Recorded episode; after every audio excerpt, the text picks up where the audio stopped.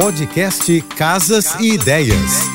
Dicas de arquitetura e design para decorar sua casa com Manu Miller. Seu lar é muito mais do que um abrigo. Ele é seu porto seguro. Se você está sentindo uma vibe pesada na sua casa, fique atento às dicas de hoje para se livrar dessa negatividade que carrega o ambiente. Abra todas as janelas da sua casa e deixe o ar se renovar. Não entre de sapatos em casa. Deixe os sapatos no hall de entrada, como na cultura oriental eles carregam a energia da rua. Conserte móveis e objetos quebrados. Relógio parado pode trazer energia travada para sua casa. Conserte imediatamente. Cuide da sua cozinha.